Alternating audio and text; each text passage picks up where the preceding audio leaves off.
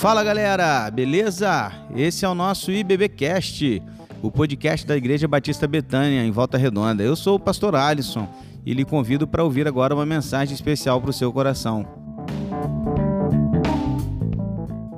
Ele vai poder se apresentar melhor aqui, mas adianto que Caleb é um amigo pessoal, alguém que tenho caminhado junto, aprendido muito com a sua vida, com a sua história, com quem ele, com que ele ensina para gente da sua convivência, né? Um cara das línguas, né? Fala tudo quanto é língua que você possa imaginar, rapaz. E isso aí é claro que é para a glória de Deus. Mas o Caleb é alguém que dedica a sua vida no, ao reino de Deus. E isso é muito bom, é muito bonito. E Caleb vai poder falar um pouquinho mais do seu trabalho e tudo. Vou deixar que ele fale mais mas quero orar pela vida dele. Eu quero convidar você também para que faça isso comigo. Pai querido, Pai amado, em mais esta oração, agora eu clamo a Ti pela vida do nosso irmão, pastor missionário Caleb, para que nessa hora ele seja usado pelo Senhor como instrumento em Tuas mãos, para que, ó Deus, apenas a Tua palavra seja ouvida e a obra missionária que o Senhor tem realizado através da vida dele e da nossa junta seja passada aqui nessa igreja. E que juntos possamos unir nossas forças para continuar levando o Evangelho àqueles que ainda não conhecem. Assim nós oramos, em nome de Jesus. Amém, Senhor. Assalamu alaikum. Falam um amém pela fé e está tudo certo. Leila. Eu estou muito feliz de estar com vocês aqui nessa noite. واطلب من رب انه هو تبارككم ودار ديالكم وكل الناس موجودين في حياتكم. E a minha oração é que Ele abençoe a sua vida, da sua família e de todas as pessoas que estão perto de vocês. بفكر انه انتم الناس زهلانين بالكل العالم. Eu acredito que vocês sejam as pessoas mais bonitas do planeta Terra. Tudo bem que eu falo isso em todo lugar que eu vou, para todos os públicos, mas vocês de fato são bem bonitos aqui na Igreja Batista Betânia. E talvez, acho que é a primeira vez que eu venho aqui com esse traje, essa frase em árabe seja bem necessária. Você não precisa ter medo de mim. Eu não sou um homem bomba. Tá? Então fique bem tranquilo aí. Alegria é muito grande poder retornar aqui a Igreja Batista Betânia mais uma vez, né? Como o pastor Alisson disse, de fato, ah, nós somos amigos, temos um grupo de WhatsApp em que a gente chora, se alegra, aprende um com o outro, e isso é uma bênção de Deus. Não sei quantos de vocês sabem, mas ele está aí empenhado num novo esporte também, né? E ele me convidou e a gente, quando pode, vai estar com ele também nesse novo esporte aí que ele tem praticado. E ele é craque, tá? É um dos melhores lá quando a gente está reunido nesse novo esporte dele aí.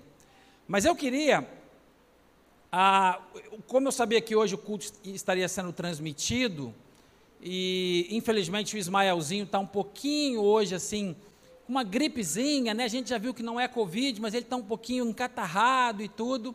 E ele não, como eles não puderam vir comigo, eu fiquei pensando em como quem não conhece a gente ainda, a nossa família. E aí a maneira mais simples que eu consegui fazer foi com esses avatares aí, que é o que a gente usa nos vídeos que a gente prepara para a Junta de Missões Mundiais e que a gente faz. Né? Quem não conhece a nossa família, nós somos missionários da Junta de Missões Mundiais há 18 anos. Nós somos casados há 23 anos e o Ismael chegou na nossa vida faz cinco aninhos.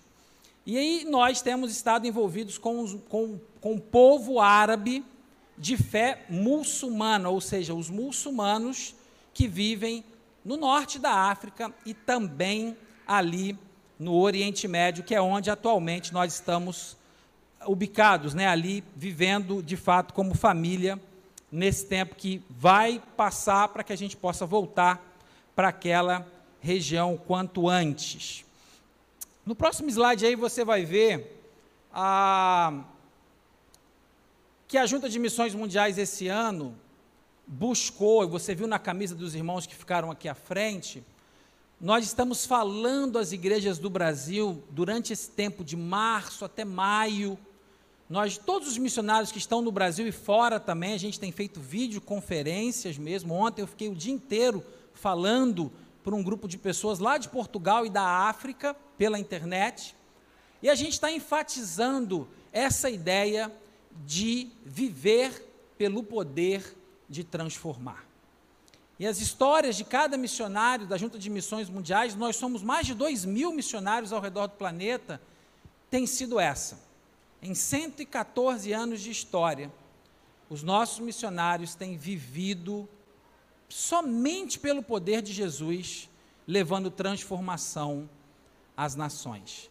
Mas você reparou no texto que foi usado para a campanha? A gente já leu ele aqui hoje, mas eu queria que você abrisse a sua Bíblia em na segunda carta do apóstolo Paulo a Timóteo, ao seu discípulo, né, ao seu filho na fé, Timóteo, capítulo 1, segunda carta, capítulo 1, versículo 7. Na versão que eu escolhi, eu escolhi duas versões e eu vou ler nas duas para você. Na primeira, diz assim, 2 Timóteo, capítulo 1, verso 7. De, lembra que é Paulo falando ou escrevendo ao seu filho Timóteo. Pois Deus não nos deu um espírito de covardia, mas de poder, de amor e de equilíbrio. Segunda versão que eu encontrei, ou segunda maneira de ler esse texto, poderia ser essa: Pois o Espírito de Deus não nos deu, ou melhor, não nos torna medrosos, mas pelo contrário, esse Espírito nos enche de poder, de amor e nos torna prudentes. Eu gosto dessa versão. Espírito de poder, de amor e nos faz sermos mais prudentes. Lembra-se que é uma carta. É, vocês são bem novos aqui, poucos têm mais de 50 anos nesse ambiente aqui. Mas a carta era um instrumento de poder de comunicação. Eu não sou tão velho assim, mas também não sou tão novo. E no início dos anos 2000, eu fui enviado para um país aqui da América Latina, meu primeiro campo missionário. Fui eu e a Rebeca para lá. Nós tínhamos 20 e poucos anos de idade. E tinha um negócio que eu não sei se você se lembra, chamado internet de escada. Quem se lembra disso? Alguns, né? Eu me lembro que para enviar um, um, arquivo dos meus relatórios missionários para a junta, em Excel, bem levinho o arquivo, fazia um barulhinho, né? No, ficava um barulhinho na linha telefônica, um negócio assim. Eu levava seis horas para enviar um e-mail na internet meia boca que eu tinha no país onde eu vivia. Então, meu poder de comunicação com a minha mãe, tadinha, era por carta. E ela escrevia de próprio punho, todos os meses. E eu ia com loucura lá para a caixa postal, porque não tinha correio que entregasse. A gente ia até a cidade maior e lá encontrava uma caixa de correio. Eu tinha uma chave, abria, encontrava lá uma foto da minha mãe, de uma festa de família, e ela escrevia algo atrás. E como era importante ver aquilo. A carta era um poder tinha um poder de comunicação tremenda. Eu acredito que quando Timóteo recebe essa carta de Paulo, o sentimento dele era justamente esse. De parecer que, eu quando recebi a carta da minha mãe, parecia que a minha mãe estava do meu lado ali. Você lê imaginando que é a voz da pessoa com aquelas palavras, né? Quem não conhece dessa arte perdeu muito, porque era de fato impressionante. Só que, gente, quando Paulo escreveu essa carta, e ela traz uma palavra de ânimo, não é verdade? Ele está dizendo: ó, não tenha medo, não fique com esse temor todo aí. E eu vejo que ela tem um poder de comunicação hoje tremenda, esse texto. Porque faz muito sentido para o momento que a gente está vivendo, sim ou não? Tenha medo, não. Acredita no poder transformador do nosso Deus. Mas com esse ânimo todo, parecia que Paulo estava na beira da praia, ou vivendo o melhor momento do ministério dele, escrevendo para o seu filho Timóteo, dizendo assim: Olha, foi tão boa a minha carreira, de satisfação, de vitória, de conquistas, que eu quero que você viva o mesmo. Não é isso que os historiadores acreditam que aconteceu. Eu tive o privilégio uma vez de ir à Grécia. Aliás, eu fui duas vezes a trabalho e numa dessas vezes eu pude visitar umas ruínas ali daquele lugar. E eu fui na cidade de Filipos, antiga, que é justamente a cidade para, para a qual Paulo escreveu aquela carta aos Filipenses. E lá eu encontrei a ruína de uma prisão onde Paulo ficou. Eu queria que você visse na foto aí. Essa é a prisão onde Paulo esteve aprisionado na cidade de Filipos. Só lembrando, não é daí que ele escreveu a carta a Timóteo, tá? Daí ele escreveu outras cartas, outros textos. A carta a Timóteo foi escrita de Roma. Eu já fui em Roma também, mas eu não tive a oportunidade de ir na prisão lá. Mas eu fui em Filipos. E eu queria te mostrar, que olha que essa foto como ela é. É um buraco, parece uma caverna. E como é que uma pessoa dentro de um ambiente desse vai escrever palavras de tão ânimo, de tanta alegria, de tanta vontade e entusiasmo, como Paulo escreve. Eu não vou perguntar, porque eu fui numa igreja esses dias e perguntei, aliás, hoje de manhã eu fui, porque faz, fazia um ano que eu não ia a um culto presencial, por recomendações da junta, e hoje começa a minha volta às igrejas presenciais. Então, para mim é uma alegria grande poder ter estado numa igreja um amigo de manhã e agora à noite aqui também. Mas hoje de manhã lá eu fui perguntar assim: alguém aqui já esteve preso? E tinha alguém que foi e ele levantou a mão, né? Eu acabei colocando ele em exposição, tadinho. E eu não vou fazer a mesma coisa aqui. Então, se você já foi preso, fique tranquilo, eu não vou pedir para você levantar a tua mão. Porque eu constrangi alguém lá, mas ele podia ter ficado quieto também, né? Ele foi levantar a mão, ele se expôs. Mas, gente, eu nunca fui preso, graças a Deus. Sou de volta redonda, igual a você, nunca fui preso. Mas vivendo em missões, um dia, tentando entrar num país lá do Oriente Médio, um país que tem graves conflitos com Israel, eu passei por uma situação que talvez foi a mais constrangedora da minha vida. Eu entrei com a minha esposa naquele aeroporto, chegamos, né? Fomos de avião até aquele aeroporto. E na hora de entrar, o guarda disse assim: Vocês não são bem-vindos no nosso país. Eu não entendi nada, fiquei com muito medo e imaginei assim: tudo bem, no mínimo que ele vai fazer, ou ele me prende logo, ou ele me mata logo, ou ele me manda de volta de onde eu vim, né? Num próximo voo. Ele escolheu a terceira opção. Mas o próximo voo para o lugar onde eu iria, ou precisava voltar, só aconteceria depois de 17 horas. Então ele me conduziu, eu e minha esposa, até uma sala e nos deixou preso durante 17 horas ali. Era uma sala bonita, gente, encarpetada, dava para eu ver lá fora. Era muito bonito o lugar, mas era dentro de um aeroporto, no Oriente Médio, onde as pessoas somem e ninguém sabe o que aconteceu com elas. Eu fui proibido a fazer um telefonema e eles disseram: fique aqui, que na hora de você ir embora, você vai receber o seu passaporte de volta e vai embora. Aí eu fiquei pensando em Paulo naquele momento. Porque se eu pudesse escrever alguma carta qualquer vocacionado, naquele momento que eu estava naquela sala, que não era uma prisão, hein? Mas era um sentimento de impotência tão grande. Se eu pudesse escrever uma carta para qualquer vocacionado, eu ia escrever assim: por favor, não entrem nessa furada. Não venha para esse lado do mundo, porque o olhar da minha esposa de incerteza mexeu comigo. Eu não consegui passar para ela segurança dizendo para ela assim: olha, vai dar tudo certo. Eu não podia dizer isso para ela. E eu não tinha esse ânimo de dizer para ninguém naquele momento que era uma boa ir para o Oriente Médio. Mas Paulo foi diferente. Paulo estava no pior momento da vida dele, gente. Meses depois de escrever a carta, ele foi morto assassinado lá em Roma pelas ordens locais. Por isso que essa carta é tremenda. Se você ainda não leu ela toda, leia.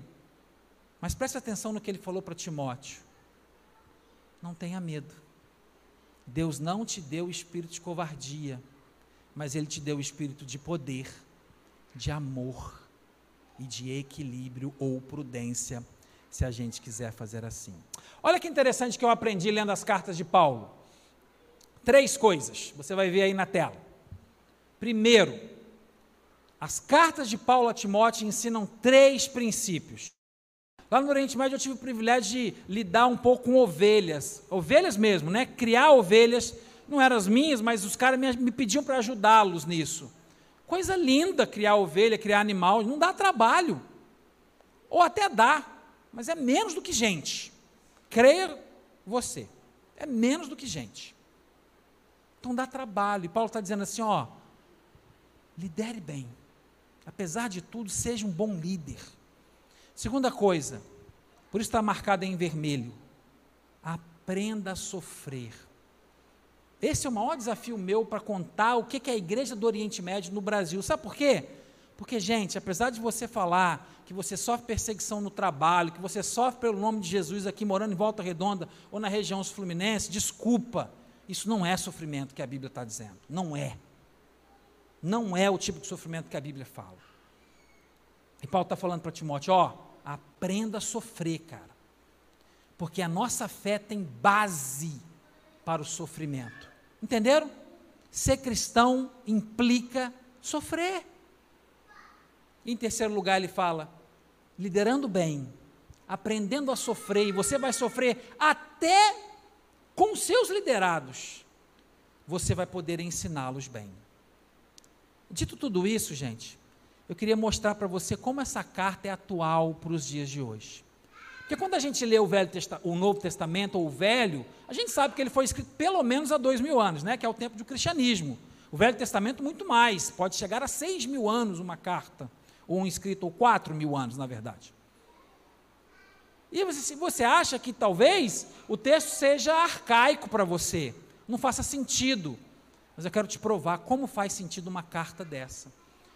Porque eu vou mostrar para você aqui três exemplos do que está acontecendo lá do outro lado do mundo, em que o que anima essas pessoas, e eu e a minha família somos uma delas, é que a gente ouve da parte de Deus essa palavra nos dizendo: não tenham medo, porque vocês foram enviados para atuarem e serem agentes de transformação através do meu poder, Deus dizendo a nós, do meu amor e também do meu equilíbrio, do autocontrole, do domínio próprio, dito em Gálatas nos, na lista dos dons, né?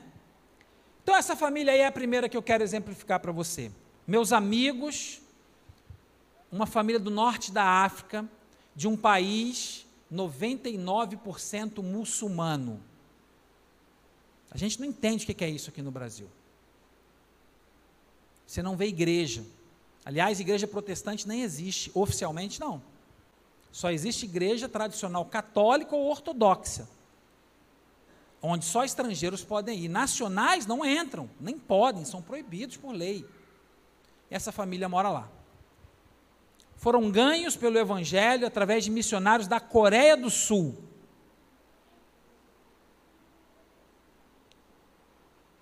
Mas eles acreditam que eles vivem pelo poder, pelo amor e pela prudência. Pelo poder. Esse camarada da foto foi chamado às duas e meia da manhã para ajudar uma pessoa que estava em desespero. No mundo muçulmano tem possessão demoníaca também. E ligaram para ele e falaram assim: ó, você precisa vir aqui nos ajudar. Porque o camarada já chamou o líder da mesquita, que é os muçulmanos, né, o, o chefe da mesquita lá, o, o, o líder espiritual. Ele veio aqui e existe sessão de descarrego também no islamismo. Mas o líder muçulmano não teve, não conseguiu, não foi manifesto o poder de Allah para que, que a menina endemoniada fosse liberta. Não aconteceu. Nesse país tem uma peculiaridade. Existem também judeus que vivem por lá, judeus de origem, do tempo ainda do período da guerra entre a Europa e os muçulmanos, das cruzadas.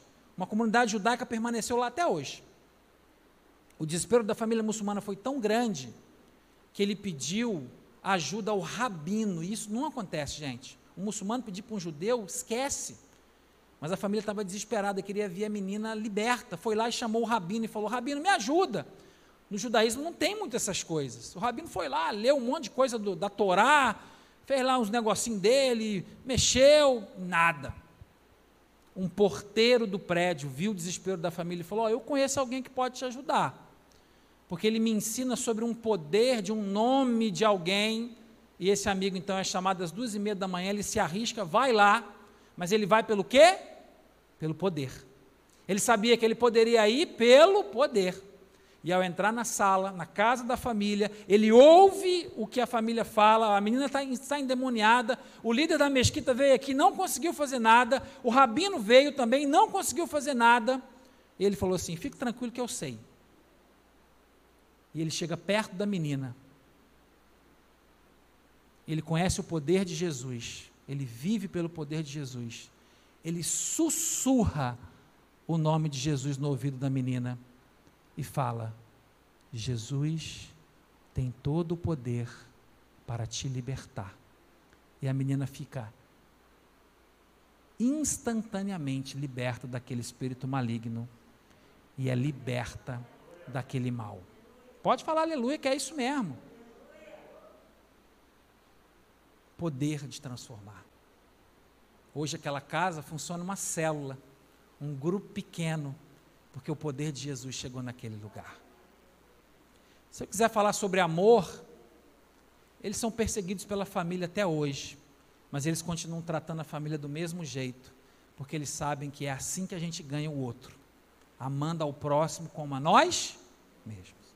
E se eu quiser falar de equilíbrio, prudência, eles são prudentes. Porque esses menininhos aí da foto sofrem bullying todos os dias na escola, porque não tem escola cristã, gente, não tem. E a Igreja Betânia faz parte da minha história, porque o meu filhinho, enquanto a gente está aqui no Brasil, estuda com Pedro Pérez. Quem conhece Pedro Pérez? Estuda com ele. São amiguinhos de turma. Uma escola cristã, com princípios cristãos. Mas lá nesse país não tem isso, gente. Esses meninos um dia foram pegos cantando uma música de Jesus no intervalo da escola, no recreio que a gente chama, né? professora perguntou: que, que música é essa? E ele falou: criança. É a musiquinha da igreja lá de casa. Mas lá é proibido da igreja, lá é proibido falar sobre o nome de Jesus. Os pais foram chamados e disseram a ele: Olha, se pegarmos seu filho fazendo isso novamente, nós vamos chamar polícia religiosa. Tem polícia religiosa. E no mínimo vocês vão ser presos, torturados e podem chegar até a morte. Aí ele tem que ter prudência, né? Chegar em casa, sentar com a criança e explicar: olha, a gente vive o poder de transformar. A gente ama todo mundo, até os inimigos. Mas no seu caso, na escola, é preciso ter prudência, tá bom? Então, toma cuidado. Mas é difícil falar isso para a criança, tá? Se a gente fala que Deus é poderoso, vai me proteger, né? Mas eles agem, agem dessa maneira. Segundo exemplo que eu quero te dar é esse daí da foto. A próxima foto. Esse pai deixou eu mostrar a foto dele, não tem problema nem transmitir que é um novo movimento que está acontecendo no mundo islâmico. Olha como que eles acreditam mais na palavra do que eu e você. Eu falei com ele, olha, eu vou manchar sua foto para não aparecer na internet. Ele, não faça isso. Deus me deu um espírito de poder. Ele me disse, pode mostrar minha foto. Tanto tempo esperando ter um filho, o filho chega com um problema nos rins, eu já contei essa história aqui uma vez. Com seis anos de idade, eu conheci essa família, a gente começou a ajudá-los. Ele fez uma, uma, uma, uma cirurgia boa para começar a fazer hemodiálise em casa com uma máquina portátil. Os problemas do menino passaram. Antes, eles viram o poder transformador de Jesus curando, curando não, salvando o menino de uma outra cirurgia muito complicada. Ele orou e falou: Deus, salve meu filho. Deus salvou. Então ele vive o poder de Deus. Ele também ama todo mundo que fala para ele que hoje ele é um anátema, que ele é um inimigo do Islã, porque ele deixou o islamismo e segue a Jesus. Mas ele vive o poder do amor. Mas o mais forte dele é o equilíbrio. Porque depois que o menino morreu, e o menino morreu, infelizmente, as pessoas falam com ele assim: Viu? Alá te castigou. matou teu filho porque você largou o islamismo. Ele poderia amaldiçoar essas pessoas, sim ou não? Eu faria, talvez. Mas ele tem prudência e equilíbrio e domínio próprio para dizer o seguinte para quem o julga. Falam para ele assim: Viu? Allah te castigou, você é um amaldiçoado. Olha a resposta dele. Quem me deu meu filho foi o Senhor. Eu vivi seis anos da minha vida, a, ele viveu seis anos de vida, e foram os melhores seis anos da minha vida e da minha esposa. Mas Deus quis levar, ou permitiu que ele fosse embora. Então foi Deus que me deu, foi Deus que permitiu que ele se fosse.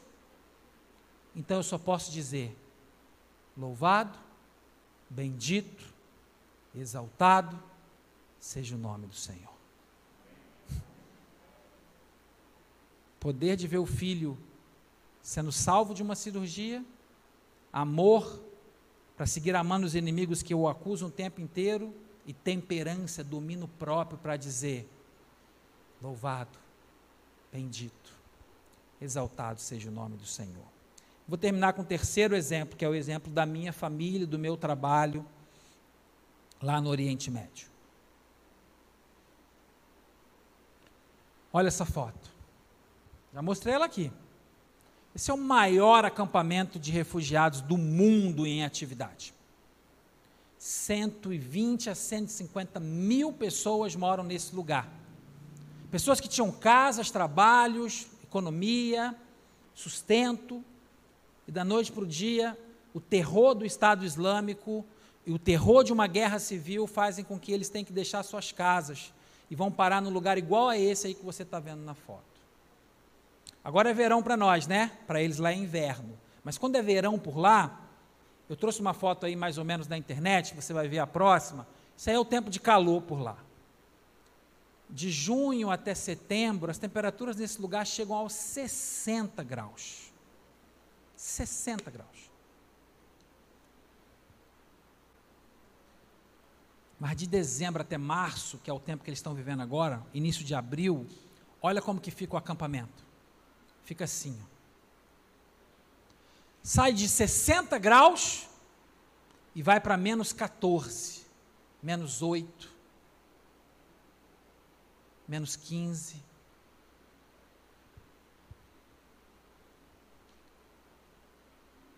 E aí Deus no melhor momento do meu ministério da Rebeca no norte da África, nos convoca por essa carta de Timóteo, nos dizendo: Eu não quero que vocês tenham um espírito de medo, mas que vocês acreditem no meu poder, pratiquem o amor e sejam moderados, equilibrados, tenham domínio próprio lá no meio deles. E aí a gente está ligado diretamente nesse projeto que você vai ver aí na próxima foto. Projeto chamado Tenda de Brincar. O que, que Deus colocou no coração da Rebeca, principalmente? Que as crianças precisavam voltar a ter esperança, gente. Uma criança do tamanho do Gustavo, quantos anos o Gustavo tem, pastor Alice? Sete. Qualquer criança na Síria, ou qualquer criança síria, com menos de nove anos de idade, não sabe o que é viver um estado de paz. Porque a guerra na Síria dura dez anos, completa agora em março de 2021, dez anos de uma guerra ininterrupta.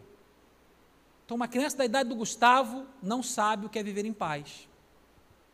E aí a ONU vem e fala assim: qualquer criança com menos de 11 anos de idade é faz parte de uma geração que nós chamamos, a ONU dizendo, um órgão oficial mundial, diz assim: essa é a geração perdida.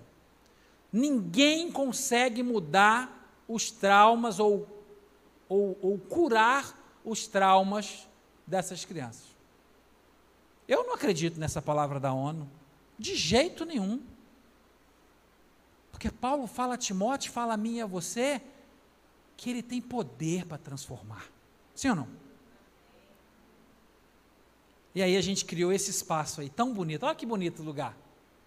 No meio daquelas tendas todas tem um, um, um U assim, o que a gente fez lá, quatro containers em que as crianças vão todos os dias para brincar, gente. O nome do lugar é só para isso. Tenda de brincar, um lugar onde a criança vai brincar. Na verdade, o nome lá é Lugar de Esperança. Por quê? Porque a ONU falou que eles não tinham mais esperança. E a gente está provando para a ONU o contrário. Aí sabe o que aconteceu há alguns meses atrás? A ONU nos chama e nos dá um prêmio de melhor projeto com crianças entre os refugiados. Um prêmio um desafio. A gente quer que vocês montem mais pelo menos cinco tendas em outros acampamentos. Eu vibrei, porque eu estou firmado na palavra de Paulo a Timóteo: poder de transformar, amor. Mas aí vem o equilíbrio e a prudência. Sabe por que, que a gente não consegue abrir outra tenda dessa? Você vai dizer assim, por causa do dinheiro, Caleb. É verdade, é por causa do dinheiro também. Mas o dinheiro a gente já tem a solução. E qual é? O Deus do Velho Testamento é o mesmo de hoje. E o, e o Deus do Velho Testamento, lá num texto de um profeta, diz assim: Ele é o Deus do ouro e da. Nenhum dos seus planos não se cumpre. Se ele quiser, vai fazer. Agora, uma coisa que ele não faz, que aí é o meu problema de não ter uma nova tenda, é que ele não obriga ninguém que não queira fazer a sua vontade a fazer. É ou não é? Quem é vocacionado é chamado, é convidado por Deus, convocado por Deus. Não é obrigado por Deus a fazer nada. E aí eu não sei você, mas eu não abro uma nova tenda lá, porque eu não tenho a profissional que saiba trabalhar com criança. Porque eu não tenho a pedagoga, a educadora infantil, aquela pessoa que tem paixão por trabalhar com crianças para abrir um lugar desse. Falta a pessoa. Mas na onde a gente tem, as coisas estão acontecendo. Eu queria que você visse, eu já estou terminando, você vai ver aí a. Olha só que bonitinho as crianças, sentadinhas, sendo ensinadas a voltarem a ter esperança. E aí Deus foi tão ousado com a gente, porque você vai dizer assim, Caleb, como é que você está falando que o projeto é seu se você está no Brasil há cinco anos aí por causa do Ismael, que o processo de adoção não está resolvido? Mas você se lembra, o pastor Alisson fala, eu vou sempre, eu parei de ir por causa da pandemia, né? Eu vou a cada três meses, eu preciso ir lá. Mas não é o suficiente, não, precisa estar lá.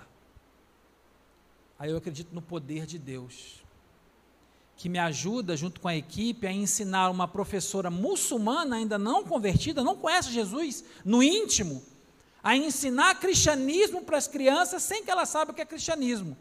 Dorme com um barulho desse. É abusar dos milagres de Deus, né? Mas é o que a gente faz.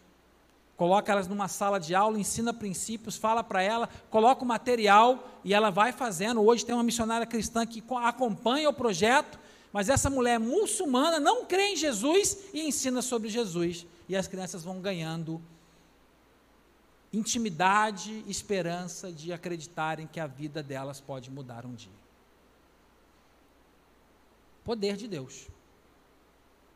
Mas para elas também é preciso ter o amor.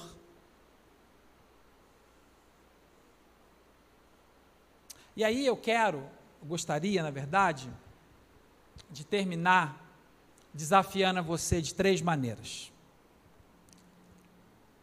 Na verdade, quatro, porque a primeira eu não tinha pensado, pensei enquanto falava aqui. Que você, em primeiro lugar, olhasse para a Bíblia como um livro extremamente atual. A Bíblia não precisa ser atualizada porque ela é atual.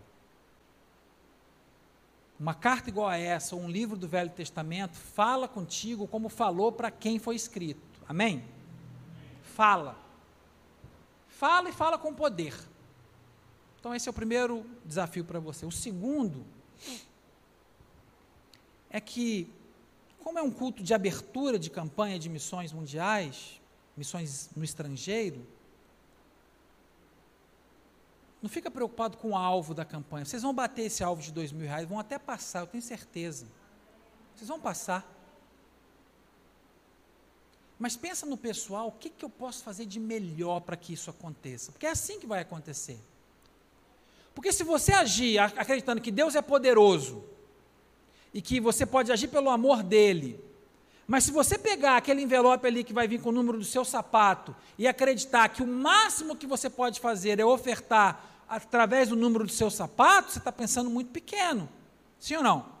Porque ninguém aqui calça 50. Ninguém aqui calça 70. A não ser que tenha algum anaquim aqui que a gente não saiba, né? Então você pode fazer mais do que você já está condicionado a fazer. E aí, meu desafio para você é que você ore e adote um povo. E aí eu vou puxar sardinha para o meu lado. Se você não tem um povo do seu coração ainda, pode ser qualquer um, tá? especialmente fora do Brasil, porque é missões mundiais. Mas eu queria que você adotasse o povo árabe, por isso que eu vim com essa roupa hoje. Para que você orasse pelos árabes ao redor do planeta. E se você tem filho pequeno, tem uma, algo melhor para você. Eu trouxe ali umas camisas. E eu fui de manhã hoje numa igreja. E eu fui um homem de pouca fé, né? eu pensei assim: ah, nessa cidade que eu vou, o pessoal é devagar. Eu não vou vender quase camisa nenhuma, vai sobrar um monte lá para eu vender na igreja do pastor Alisson. Me enganei. Quando eu desafiei eles a adotarem um povo, eles correram e compraram quase que as camisas todas. Então eu não tenho camisa que dê para todos os adultos aqui, eu não tenho todos os tamanhos adultos. Tem algumas G preta, uma G só branca, uma P que já foi embora, uma irmã mais esperta foi lá, olhou e falou: vou garantir logo mas eu tenho algumas para crianças. O maior número de camisas que eu tenho ali é para criança. Se você quiser abençoar um ministério desse acontecendo lá do outro lado do planeta, você compra uma camisa dessa para seu filho, para sua filha. Eu tenho ali de 4 a 12 anos. Mas não é só comprar a camisa. Toda vez que ele vestir a camisa, ou você colocar nele, você vai lembrar desse, desse culto aqui de hoje e eu coloco um turbante árabe no leão, justamente para mexer com a sua cabeça, porque você ouviu várias vezes que Jesus é o leão da tribo de Judá. E aí, por tabela, você coloca as outras 11 tribos também, né? Ele é o leão da tribo de Judá, mas ele abençoa as outras 11 tribos. A camisa é um desafio e uma inquietação da minha parte para você. Eu creio no leão da tribo de Judá, mas eu creio também que Jesus é o leão das tribos de Ismael, o filho primogênito de Abraão. A Bíblia fala que de Ismael surgiram igualmente doze tribos. Então adota um povo, orando por ele, comprando uma camisa, de alguma maneira. Colabore para a campanha que vai acontecer, que já está acontecendo a partir de hoje também. É uma maneira. E em terceiro lugar, pensa no que mais você pode fazer. As igrejas que eu ando aqui no sul fluminense costumam me dizer assim: Ah, irmão, isso aí é muita doideira. Lá do outro lado do planeta, isso aí está muito longe da gente. Não está, porque eu sou daqui. Eu era engenheiro na CSN nove anos na CSN. E Deus falou comigo assim: não tenha medo de deixar essa estabilidade tua aí. Venha viver o que eu tenho para você, porque eu estou te dando poder, amor e equilíbrio e prudência para você ir para o outro lado do planeta. Então essa campanha talvez possa ser a campanha que Deus vai mexer com o teu coração em vocação dizendo para você: faça mais do que você já fez até o dia de hoje. Queria orar com você, terminando a minha parte, dizendo que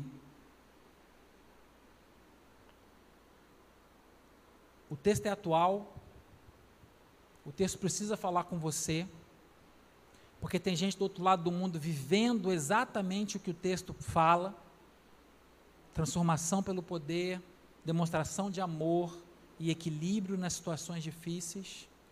Isso pode ser aplicado no seu cotidiano também. Naquele problemão que você vive hoje, creia no poder do Senhor. Se for familiar, demonstre o amor a quem você acha que hoje é o teu inimigo. Mas seja prudente também acreditando que Deus vai dar a solução para tudo aquilo que você acredita. Eu quero fazer diferente dessa vez. Eu vou orar em árabe, mas eu vou traduzir. Falo uma frase em árabe e outra em português, para que você se lembre dessa noite, a noite em que Deus te convocou a não só se envolver na campanha de missões mundiais da Igreja Batista Betânia, que sempre é uma bênção, mas que você acredite que o tema de missões mundiais de 2021 é um tema para você, quando você precisará viver pelo poder, demonstrando amor e equilíbrio em todas e prudência em todas as circunstâncias da sua vida. Vamos orar. Yarab nashkurak bilkul albi. Senhor, muito obrigado do fundo do meu coração. Entel el Qadir, Ente el Aziz, o Senhor é o todo soberano, o Senhor é o todo poderoso, o Senhor também é o Deus amado, o Deus grande e tremendo. خلينا نمشي معك بالكل المكان بالكل يعني الهال ajude-nos Deus a andarmos contigo em fé em qualquer circunstâncias e lugares. شكرا يا رب أنت حكيت معنا بهذا الليل o Senhor falou conosco hoje Senhor através da tua palavra فعبدنا من نشوف يعني القوة منك por isso a gente quer pedir a manifestação do seu poder na nossa vida pessoal o كمان المحبتك e também o seu amor por nós nafsi الروح e também o domínio próprio, o equilíbrio, a sanidade e a prudência. Shukran Hashan Intatitnal Eruh Kodos. Obrigado, Deus, porque o Senhor nos brindou com o Espírito Santo que hoje vive dentro de nós. O Bidna Nemshi, o Aish Bilhada Tariq. E por isso a gente quer viver por Ele, pelo Teu Espírito, em qualquer circunstância. Nós queremos andar e vivermos.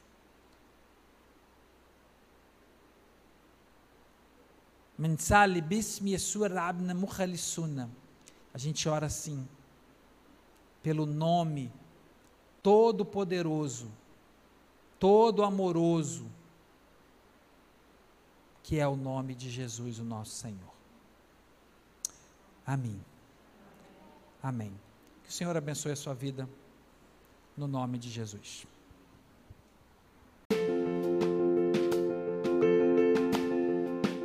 E esse foi o nosso podcast de hoje. Siga nossa igreja nas redes sociais e compartilhe também esse podcast com mais pessoas. Venha nos fazer uma visita na Rua Manuel Bandeira, número 53, São Luís, Volta Redonda, Rio de Janeiro.